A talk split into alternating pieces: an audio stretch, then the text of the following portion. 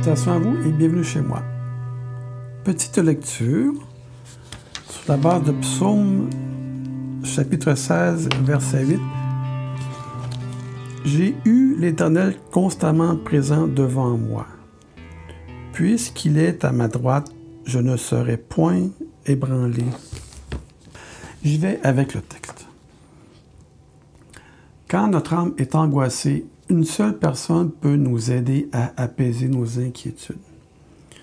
Oui, nous sommes invités à confier tous nos soucis à Jésus, à remettre nos soucis au pied de la croix. Ça, j'aime ça. Je, souvent, je, je dis ça. Lorsque vous avez un fardeau, mettez ça au pied de la croix de Jésus, il s'en chargera.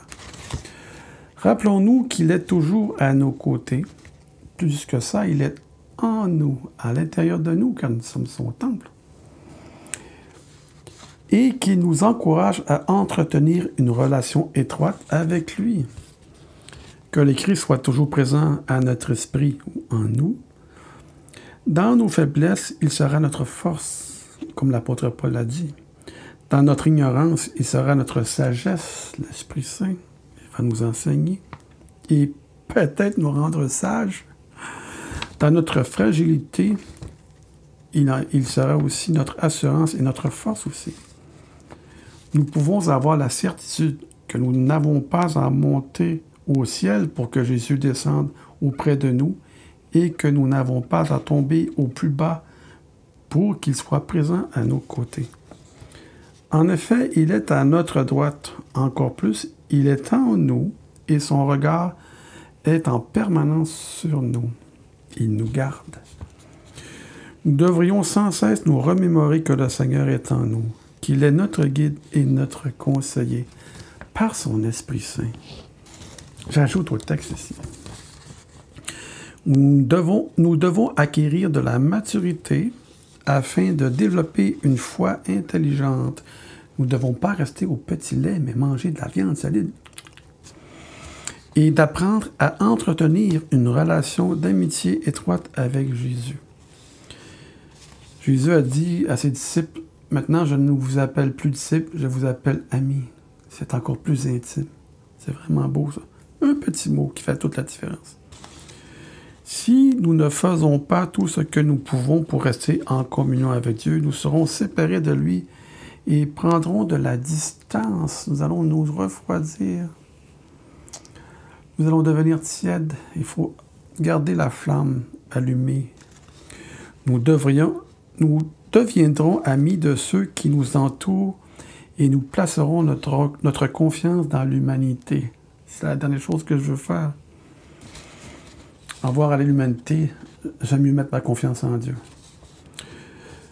Nous serions alors irrémédiablement distraits de ce qui devrait être le véritable objet de notre adoration. Il ne faut pas s'adorer les choses du monde, il faut adorer le Créateur de toutes choses.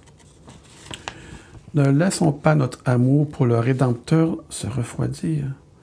Si nous sommes attachés à lui, nous devons le contempler constamment.